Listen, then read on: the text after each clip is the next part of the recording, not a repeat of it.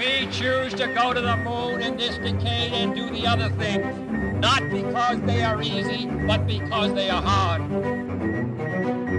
If you're going to pick some place to die, then why not Mars?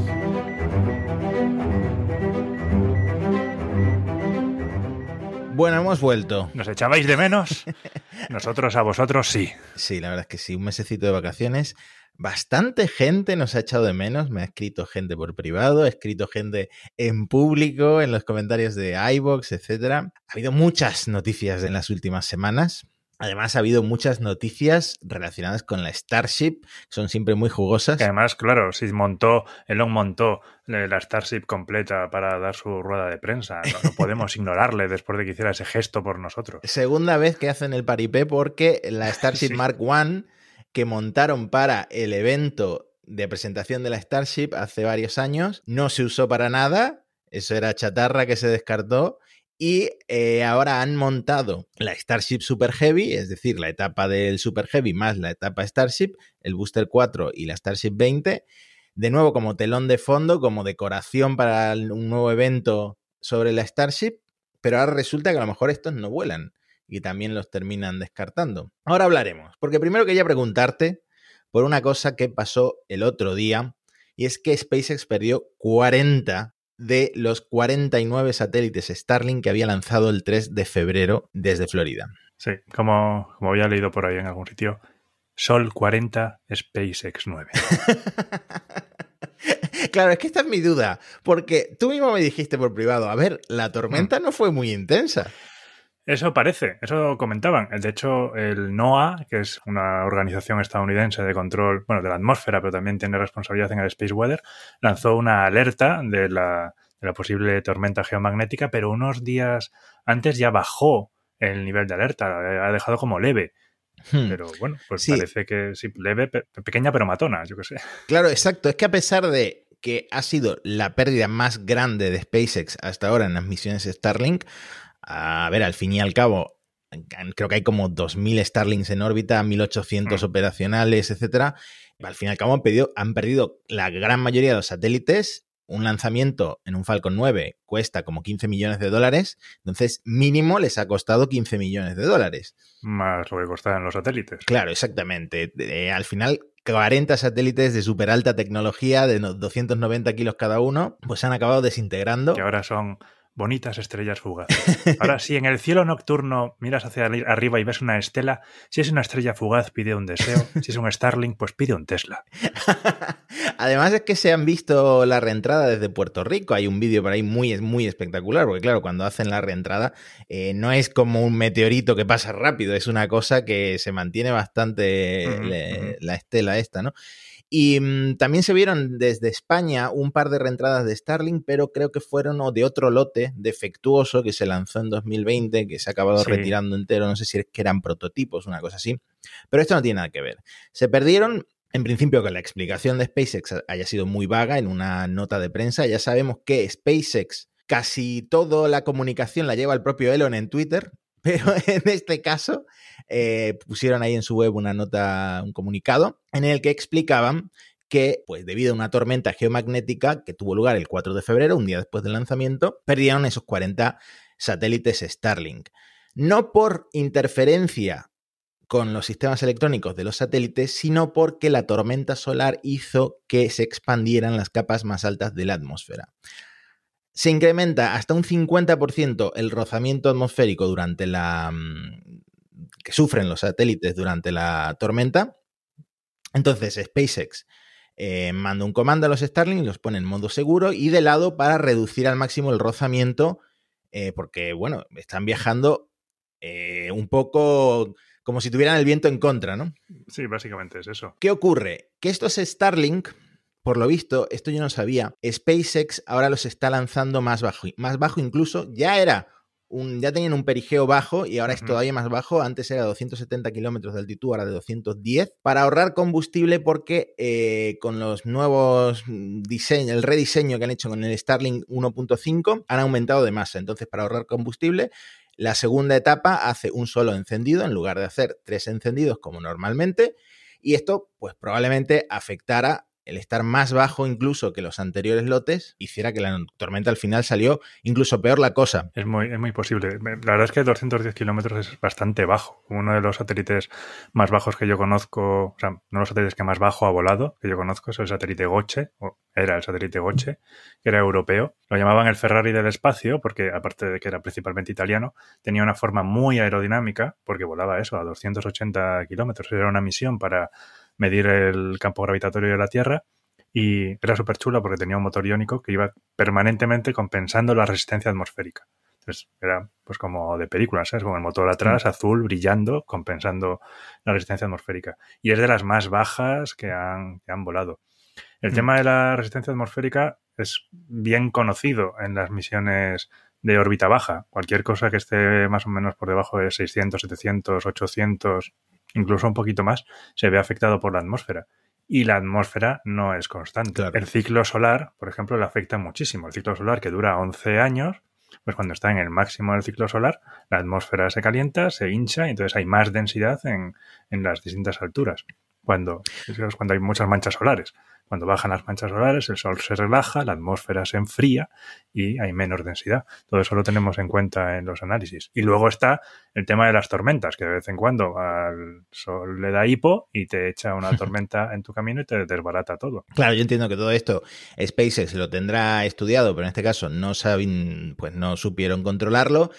De hecho, los satélites no quedan en esa altura, suben eh, con sus propios motores hasta la altura en la que eh, acaban funcionando, ¿no? Claro, esto es parte de la estrategia que tiene SpaceX para la subida de los Starlink. Por un lado, tú pones los satélites en una altura en la que puedes controlarlos. ¿eh? Mm, haberlo bajado ahora más, es posible que estuvieran en el límite de control que tienen los satélites. Y el aumento de resistencia ha podido hacer que no pudieran tener control con ese aumento de la atmósfera. Y lo que hace Starlink, la estrategia es, pues, es aprovechar eh, las, perturbaciones. Ellos tienen que colocar los satélites en planos muy diferentes. Tienen que situar los planos pues alrededor de todo lo que es el Ecuador, no dar la vuelta entera. Y no ponen todos los satélites del mismo lanzamiento en el mismo plano. Entonces tienen que ir cambiando de plano. Y en el espacio, las maniobras de cambio de plano son muy caras. Entonces, ¿qué se hace? Pues se intentan no hacer. Y haces truquis. Uno de los truquis es aprovechar perturbaciones terrestres. Por ejemplo, la Tierra. Tú ves la Tierra, la ves desde el espacio y la ves toda redondita, muy esférica y muy maja. ¿Es la Tierra una esfera perfecta, Matías? Pues supongo que no. No, no, la Tierra es plana, todos lo sabemos. Pero parse que es parte de la conspiración, y os vamos a decir lo que está en la conspiración. Y es que está achatada por los polos. ¿eh? Es como el otro día oí quién era Scott, eh, el hombre este de los vídeos y que hacía mucho de Kerbal Space Program. Scott Ah, sí, el youtuber, sí, muy bueno sus vídeos. Que lo llama, en vez de Flat Earth, lo llama Fat Earth, ¿no? la Tierra está achatada por los polos y gordita por el Ecuador. Pues esa, esa, esa, esa, ese apartarse de lo que es la esfera genera una perturbación que hace que los planos puedan ir girando. ¿eh? Va cambiando lo que se llama la ascensión recta del nodo ascendente. Entonces, cuando tú te quedas en una órbita más baja a la tuya operacional, tu plano gira a una velocidad diferente. Y eso te permite cambiar de plano prácticamente gratis. Lo único que tienes que hacer es luego la maniobra de ascenso. Es esperar, esperar a que estés más o menos a la altura de tu, de tu plano ¿eh? y luego ya subir y te incorporas a tu plano. Entonces, SpaceX hace esto. Primero empieza a esta altura muy baja, donde ves si los satélites funcionan o no funcionan. Por eso de que si no funcionan, pues se caen rápidamente. Suben un poquito, tampoco mucho, a 300 y algo, 350 si no recuerdo mal y se quedan ahí esperando a que el plano gire hasta que lleguen a su plano operacional.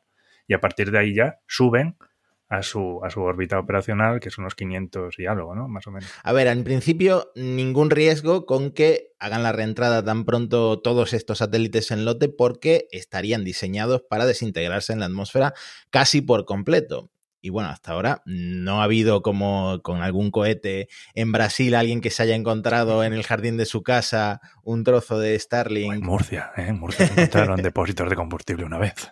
Entonces, en ese sentido, parece que ningún problema. Como dice Javi, pues fuegos artificiales, estrellas fugaces y espectáculo. Y la pérdida económica para SpaceX, que no sabemos de cuánto, pero le habrá dolido un poquito. Ahora, en comparación con lo que ya tienen ahí montado en, en la órbita baja terrestre, 40 no es tanto. Creo que es un, un 2% de lo que tienen ahora mismo, más o menos. Exactamente. Que es que parece, dices 40 y parece un montón, pero claro, lo comparas con los 2000 que tienen en órbita y dices, "Eh, el chocolate es oro.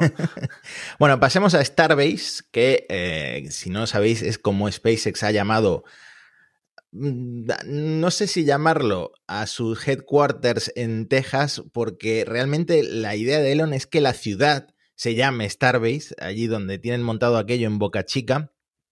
Eh, y ha habido muchos movimientos después de unos meses de barbecho el verano pasado. La verdad es que la cosa se ha acelerado bastante, sobre todo en la construcción de la torre de lanzamiento y de lo que llaman mecacila, que es esos brazos que van a atrapar eh, a la etapa de abajo de la Starship, a la Super Heavy, en vuelo para el aterrizaje. Mecacila, La bestia. la bestia Mecacila. Esto lo empezaron a construir en octubre, creo, y bueno, ya está en funcionamiento. De hecho, la han usado, han usado los brazos para montar y para desmontar el Super el Starship Super Heavy antes y después del evento. Todo perfectamente, unos vídeos muy chulos. Eh, eso sí, estuvieron bastantes semanas ensayando con bolsas llenas de agua. Hubo mucho chiste porque eran dos bolsas llenas de agua en una torre muy alta. Bueno, ya sabes por dónde va la cosa, ¿no? En bromas adolescentes. También probaron otros brazos más pequeños que son los que mm, funcionarán como el QD que le llama SpaceX, el Quick Disconnect, que, bueno, durante el lanzamiento, pues es el que se desconecta rápidamente para el lanzamiento del cohete. En esta ocasión, pues para, durante el montaje de la Starship Super Heavy se usó para mantener estable la etapa Super Heavy. La instalación ha sido muy rápida. Yo le puse un tuit a Elon que obviamente no contestó, sorprendido. Habría sido histórico, ¿eh? a Alex sí que le contestó un tuit una vez, Ah, pero sí, no sé si es, peor porque una vez que te contesta ya empiezan los locos de lo- del cripto Ah, a, a meterse en tu Twitter y a contestarte y no te dejan en paz, ¿no? Compra Dogecoin. Pero es que además de Mecacila también han terminado bastante rápido lo que es la torre de lanzamiento, la- lo que llaman la plataforma de lanzamiento orbital y las instalaciones de servicio para la Starship.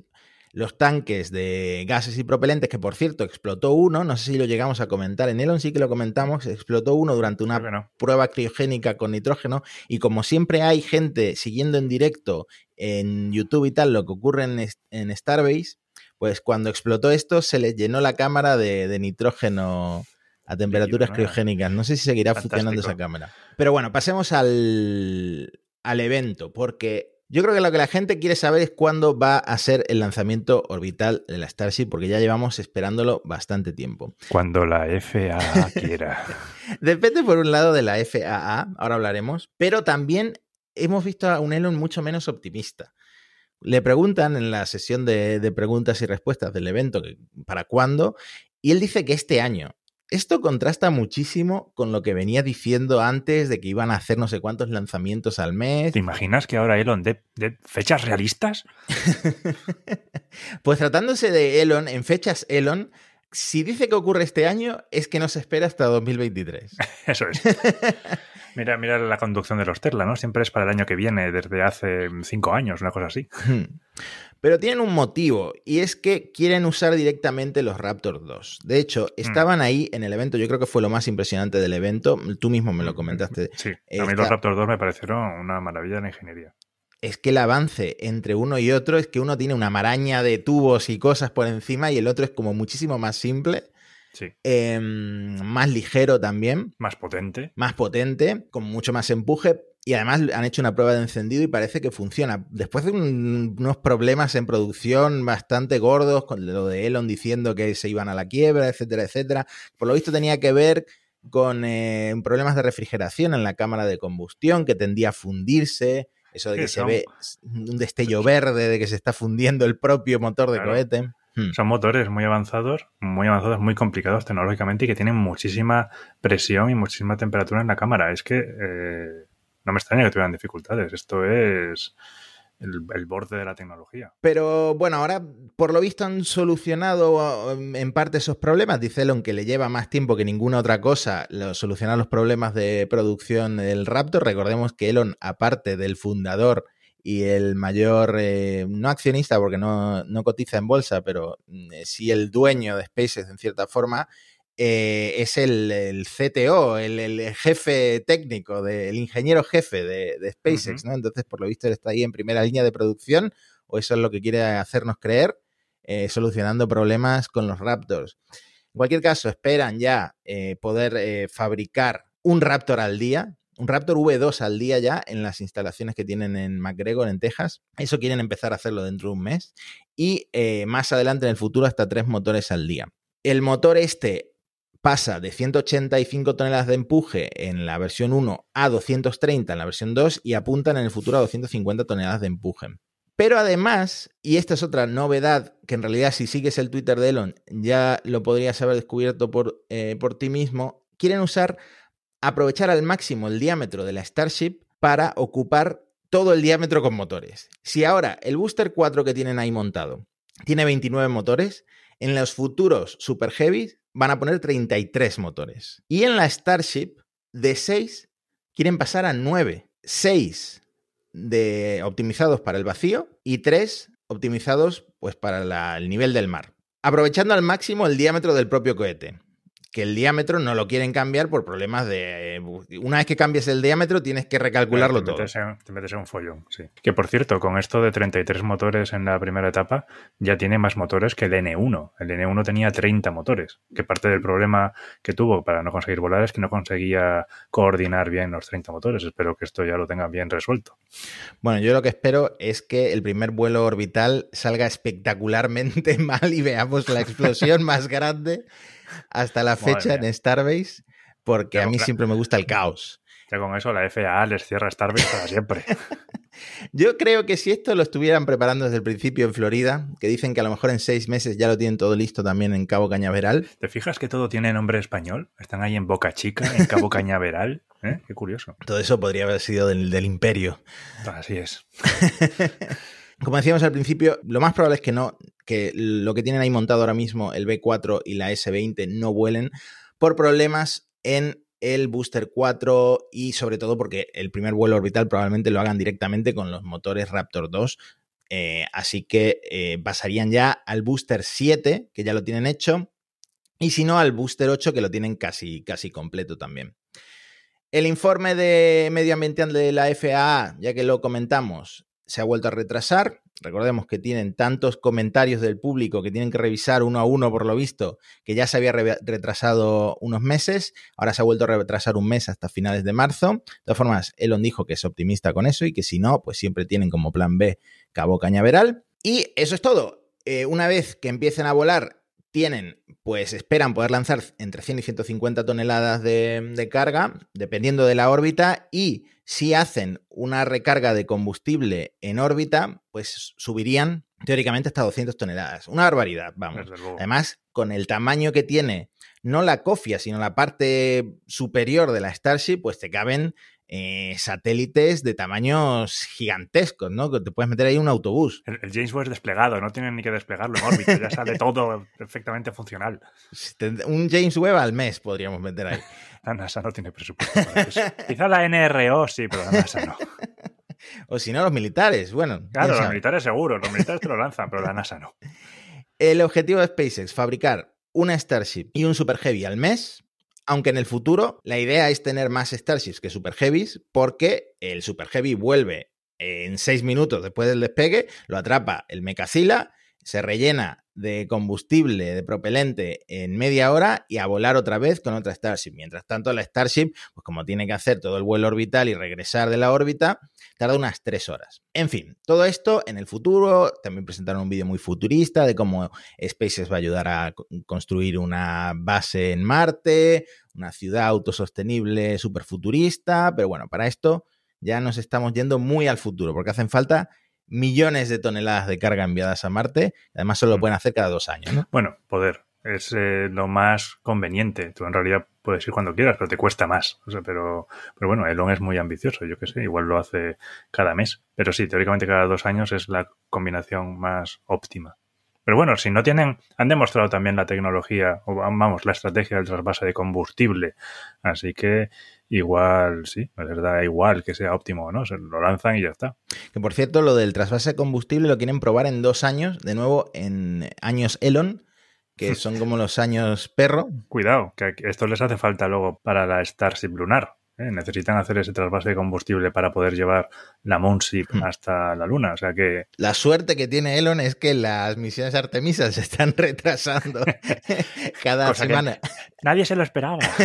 Cada semana parece que hay un retraso nuevo, así que la Artemisa 3, que es la que incumbe a Elon, Sí. eh, probablemente también se retrase bastante tiempo. Así que tiene tiempo por ahora para diseñar eso, que ni siquiera lo mencionaron en el evento. Muy poco tienen que haber No, trabajado. solo se veía en el vídeo, ¿no? Decía algo Elon de, bueno, pues ahí los vemos pasando el trasvase de combustible, parecen como dos animales. Bueno, ya os imagináis. De lo que sí se habló uno o dos días después del evento, y se le dio mucho bombo, es de algo que llaman las misiones Polaris. Que además primero salió el rumor eh, de las misiones Polaris. Las misiones Polaris, ¿qué son las misiones Polaris? Pues nuestro amigo, el eh, magnate Jared Isaacman, que voló con SpaceX en la Inspiration 4, que podría decirse que es la primera misión de turismo espacial de SpaceX, aunque SpaceX no quiera usar el término turismo espacial, Ellos están muy por encima, Matías. este señor le ha cogido el gusto a eh, volar al espacio y ha encargado a SpaceX tres misiones.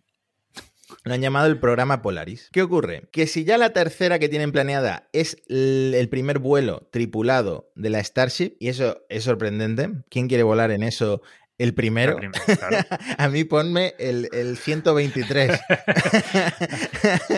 Cuando ya esté rodado han salido todos los errores dos veces, ¿sabes? No... Pero es que la primera, que le han llamado la misión Polaris Dawn, para este año es increíblemente ambiciosa. La tripulación ya está decidida, no va a haber sorteos, no va a haber ningún rollo como en Inspiration 4. Por un lado, Jarek Isaacman, comandante de la misión y el que financia todo esto, que volaría por segunda vez como turista espacial, igualando el récord de Charles Simony, que lo mencionamos en nuestro episodio de Turismo Espacial, dos misiones, acompañado por un empleado suyo y dos empleadas de SpaceX. Que si habéis visto eh, la serie, lo- el documental de Netflix de Inspiration 4, eh, os sonarán Anna Menon, que es la oficial médico, y Sarah Gillis, que sale muchísimo en la serie porque es la especialista de misión que los entrenó, que entrenó a los tripulantes de la Inspiration 4. Y por cierto, que Ana Meno es la mujer de uno de los nuevos astronautas de la NASA, en la nueva remesa de astronautas. Exactamente, esto sí que lo comentamos en Elon, que es muy endogámico el mundo de los astronautas, se conocen entre ellos, me recuerda al mundo de los médicos, que al final siempre están casados con médicos.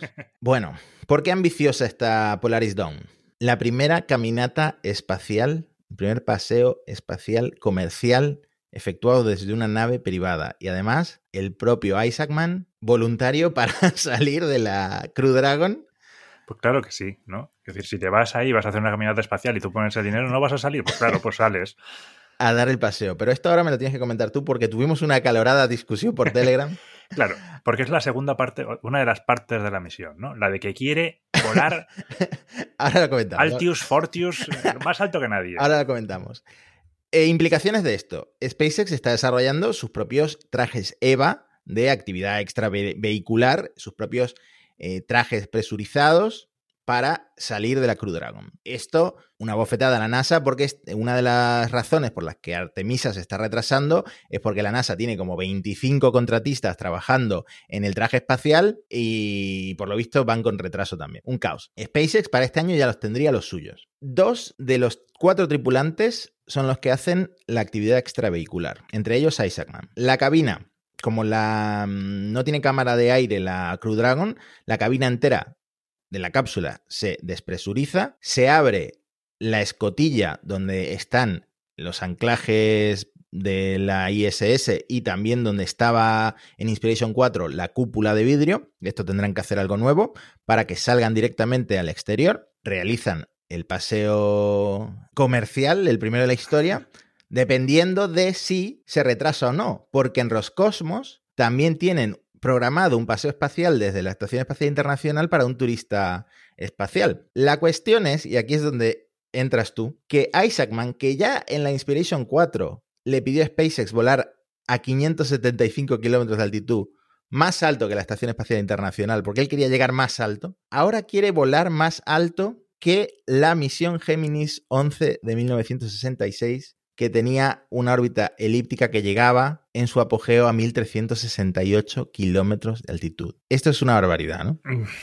Bueno, depende de cómo lo veas, en el sentido de que, por supuesto, las misiones de Apolo llegaron más alto porque se fueron a la Luna, pero eh, sí, es lo más alto que se habría volado en órbita terrestre. Y es otra barbaridad en el sentido de que tu apogeo va a estar en medio medio, ya muy, muy cerca de lo que es el primer, el, el, cinturón interno de Van Allen, que son los cinturones de radiación que rodean a la Tierra, producidos por el campo magnético terrestre y que son zonas de alta densidad de partículas. En el caso del cinturón interno de Van Allen, son además protones de alta energía, es decir, son átomos, o sea, un protón, es lo que es un núcleo de hidrógeno sin electrón, ¿no? Es una cosa un poquito pesada ya.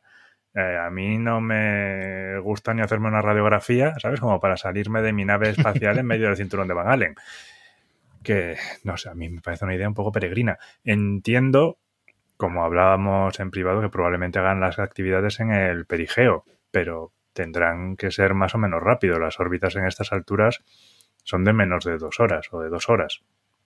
Entonces, claro, en el perigeo, pues estás Además, el perigeo es la parte en la que vas más rápido, ¿no? Como dice una de las leyes de Kepler.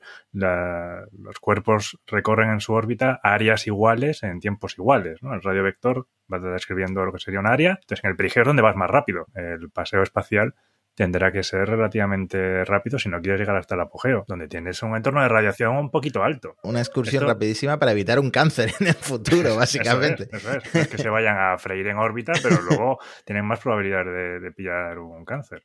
Mm. Y esto, no sé si habrá que sumarle el riesgo de un fragmento de basura espacial que pueda... Bueno, eso siempre está ahí. De hecho, algunas veces se han cancelado misiones extravehiculares en la ISS porque tenían riesgos de basura espacial. Hmm. Eso es un hecho. Pero bueno, entiendo que estarán eh, prestando atención y viendo si hay algún aviso, si tienen algún peligro y no realizarán la misión en esas circunstancias. Siempre está los trozos que no puedes detectar, pero bueno, eso siempre está ahí. Bueno, en conclusión, eh, increíble lo que puede pagar un hombre con, dinero en 2022. un paseo espacial a 1600 kilómetros de altitud. Además, estaba el titular de que iban a llegar más alto que nadie, pero claro, no llegan más alto que las misiones Apolo. Lo que pasa es que sí sería una órbita alrededor de la Tierra más alta que ninguna otra misión, ¿no? Claro, discutíamos, ¿no? Yo decía, la misión Apolo no salió de la esfera de influencia de la Tierra, o sea, en cierta forma, vale, se fueron a la Luna, pero seguían dentro de la influencia terrestre. Pero bueno, vale, no es interplanetaria, pero es intercuerpos o algo así, entonces podemos obviar un poco las Apolo. Pero sí, es más alta que cualquiera que estuviera alrededor de la Tierra sin irse a ningún otro lado. Que también es una pena que no lleguemos, o sea, que nunca hayamos llegado más alto desde las Gemini o desde las Apolo. Llevamos casi 50 años sin, sin dejar lo que es el vecindario. Pues nada, increíble lo de este señor Isaacman y me gusta que se lleve a sus amigos porque a lo mejor yo algún día me hago amigo de un millonario y me llevan a mí también. Vale, Javi, vamos a cambiar radicalmente de tema. ¿Qué ha pasado con el James Webb desde nuestro último episodio? Bueno, pues el James Webb ahora mismo ya está completamente desplegado, está en su órbita definitiva de Halo alrededor del punto L2 y ya ha bajado la temperatura, no todo lo que tiene que bajar, todavía tiene que enfriarse bastante más, pero ya pueden empezar a trabajar en lo que se llama el alineamiento de los espejos los 18 segmentos hexagonales del espejo, tienen que ir moviéndolos poco a poco para que no esté miope como empezó el Hubble, por ejemplo, y, que todo funcione bien como el espejo que tiene que, que, funcionar. Además, aunque no sea el proceso más peligroso, riesgoso, crítico, sí que es el de más duración, ¿no? Van a estar meses. Y ya han empezado, han tenido lo que se llamaría la primera luz del telescopio, la primera imagen que han sacado con la cámara NIRCam y lo van a empezar a calibrar. La foto si la ves no ganaría ningún concurso, es bastante borrosa y lo que ves es un... Parece que son bastantes estrellas, pero en realidad es la misma estrella, simplemente que está reflejada por los 18 segmentos de formas pues, diferentes. Todavía no lo tienen bien alineado, entonces se ve 18 puntos diferentes. Lo que leí es que están como concentrados en el centro del el mosaico ese que confeccionaron, lo que sería un buen punto de partida para alinear los 18 espejos. Exactamente. Luego tienen un problema, claro, tienen que averiguar qué reflejo corresponde a qué espejo, porque igual no es como te lo esperas, ¿sabes? No estarán todos bien alineados, el de arriba podría estar abajo, el de la izquierda a la derecha, todo así. Pero ya que estén todos más o menos concentrados, es un, es un buen punto. Y ya de hecho han hecho el mosaico con las 18 imágenes como con la forma del propio espejo, o sea que están avanzando bastante bien.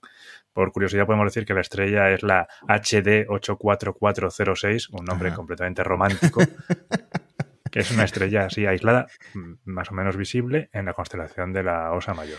Eh, bueno, increíble lo bien que está saliendo hasta ahora el James Webb con todo lo que podía fallar, ¿no? Todos esos puntos de fallo y al final está saliendo todo casi a la perfección. Yo creo que no se lo creen. increíble. Antes de pasar a Europa, quería comentar cómo va el tema con Virgin Galactic, que no ha vuelto a volar desde que lanzaron a Branson. Mm. Voy a hacer un resumen muy rápido porque nos estamos quedando sin tiempo, pero ha habido varias noticias en realidad. Por un lado, un cambio de imagen. Han presentado un nuevo logo. El logo anterior era el ojo, la pupila de Branson. Si hablábamos de millonarios egocéntricos, pues aquí tenemos otro ejemplo.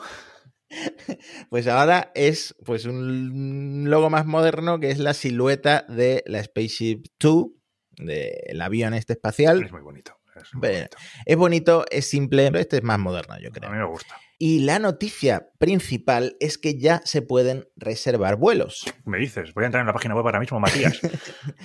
bueno, si tienes esta cantidad en el banco, en realidad dámela a mí que me lo gestione yo. Porque. ¿Cuánto necesito? A ver, a ver, déjame que mire. Para reservar el vuelo, un depósito de 150 mil ah, dólares. Ay, vaya. 20.000 de esos 150.000 no son reembolsables, ¿eh? Eso se lo queda, gastos de gestión, se lo, se lo queda Branson, ¿vale? Es comprensible, claro, normal, lo normal. Luego, el vuelo son 450.000 dólares. ¿Cuántas veces puedes hipotecar una casa? Pregunto, voy para un amigo. Depende de la ciudad, ¿no? Pero yo he hecho el cálculo y si son unos 7, 8 minutos de microgravedad en un vuelo de 90 minutos, te sale a 60 mil dólares por minuto de microgravedad.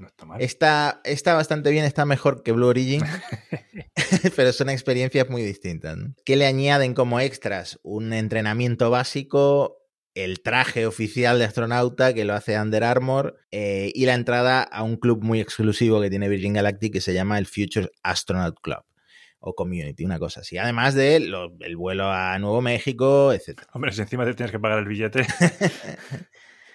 Eh, a pesar de estos precios, bueno, antes estaba un poco más bajo para la gente, los pioneers, los que empezaron comprando.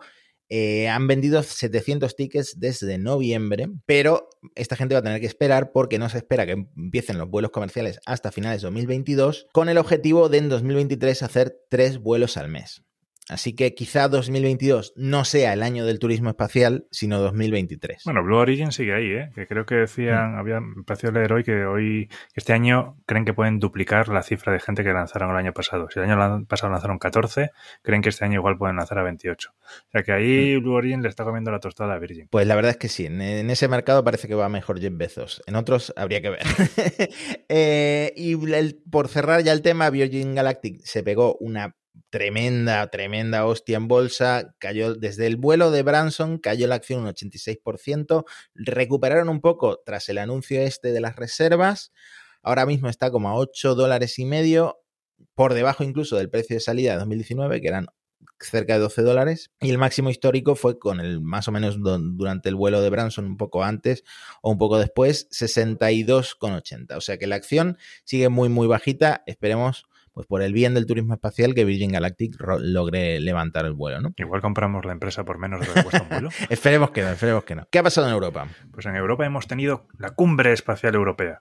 Se han juntado en Toulouse la Agencia Espacial Europea y la eh, WESPA, que es la, digamos, la agencia o la parte de la Comisión Europea que se encarga del espacio, y eh, pusieron en común sus programas espaciales y las ambiciones que tienen para el futuro. Algunas ya se habían adelantado. Ya Thierry Breton, que es el comisario europeo encargado de espacio, había anunciado que quería que Europa tuviera su propia constelación de satélites para no depender de otros actores, supongo que está pensando en Estados Unidos, para el tema de telecomunicaciones. Igual que hicimos con Galileo, e igual que hicimos con los programas Copérnicos, la observación de la Tierra, pues que Europa tenga su propio programa de comunicaciones. Es un poco diferente, o sea, no es una mega constelación, es una mega constelacioncilla, quizá, porque son 100 satélites en Leo, que ahora eso, ¿sabes? 100 satélites en Leo hace 20 años era una barbaridad, y ahora ves 100 satélites en Leo y dices, pues vaya, mingurria.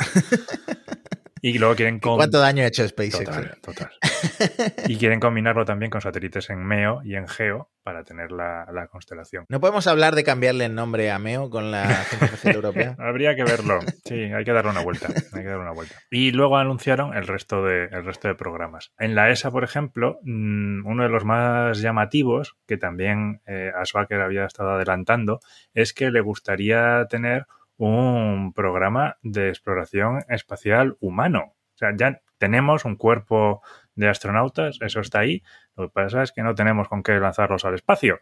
Dependemos de, que, de nuestros amiguitos y que alguien nos los mande, pues o los rusos o los americanos. Entonces, claro, Asbaker dice que mm, Europa debería plantearse tener alguna ambición en este aspecto y tener su propia nave que les lance, que está Estados Unidos, Rusia, eh, China, India está preparando la suya y Europa en esto no tiene nada. Es decir, podríamos hablar de una perspectiva histórica y de qué ha pasado, ¿no? Estuvo el programa Hermès, que era principalmente francés, pero creo que también heredó la ESA, y estuvieron todos los mm, posibles derivados del ATV que luego no acabaron en nada, en parte por motivos políticos, en parte también por la crisis económica, que, bueno, no hay que olvidar que el módulo de servicio de la nave Orión es derivada de la tecnología del ATV europeo. O sea que ahí tenemos. ¿Tú trabajaste en esa misión? Yo trabajé en el ATV, sí, en el sistema de mm. dinámica de vuelo en su día. Me parecía siempre una nave espectacular, el sistema de atraque automático. Ahora ya eh, lo hacen otras, pero en su momento era totalmente pionera. Y hubo varios conceptos derivados del ATV, del Crew Transport Vehicle, que habrían podido ser tripulados lanzados con un Ariane 5. Perdona, veo que has escrito en el guion, el ATV vive, la lucha sigue. Ahí está. sí. En el, ATV vive en el módulo de servicio de Orión. La lucha sigue. Así es. Así que ahí tienen un pie donde se podría también empezar a plantear. Pero bueno, esto es a largo plazo, ¿no? A mí me resulta muy interesante. Me gustaría eh, que tuviéramos, ¿no? Que Europa pudiera tener su propia nave espacial de transporte humano. Y luego, ya que estábamos también en la cumbre europea, que esto, por cierto, mm, va a dar paso luego a que en la ESA en noviembre tenga el Consejo Ministerial y se vayan aprobando distintos programas. Por ejemplo, ERA, ¿eh? era en noviembre, la misión esta que iría con DART, pues tendrá que pasar un hito ahí en el Consejo Ministerial. Ya que estábamos ahí de reuniones europeas, ¿por qué no? Anunciamos también la ministra del ramo que España tendrá Agencia Espacial Europea. Bravo. Que están trabajando en ello que está en el proyecto de la nueva Ley de Ciencia, Tecnología e Innovación y que este año se debería poner en marcha. Bravo. ¿Quién te dice a ti que no, es España la que lanza astronautas en el futuro? no, te veo, yo que te estoy viendo en la cámara no te veo muy convencido. Mucho tienen que cambiar las cosas y no voy a decir más. Bueno, pues con estas risas lo dejamos. ha sido un episodio muy completito. Y me gusta que terminemos con notas de Europa para no centrarnos tanto en el mercado estadounidense ni en el chino, que a veces también toca hablar del chino, mm. porque en Europa también se mueven las cosas más lentamente, pero también se están moviendo. Y bueno, eh, a la vista está lo perfecto que fue el lanzamiento del James Webb. Eh, nos vemos en el próximo episodio, que va a ser un episodio especial sobre basura espacial muy, muy interesante, que tenemos aquí el experto, que es Javi. Hmm. Y bueno, ya que llevamos un mes sin vernos, os recordamos que tenéis parsecpodcast.com, todas las plataformas, podéis comentar, dejarnos valoraciones, eh, eso ayuda a que el algoritmo nos recomiende de nuevo después de este pequeño parón y cualquier duda que tengáis podéis hacernosla llegar por Twitter, etcétera. Así que nada, nos vemos la semana que viene. Muchas gracias por estar ahí. Adiós. We choose to go to the moon in this decade and do the other things, not because they are easy, but because they are hard. If you're going to pick some place to die, then why not Moss?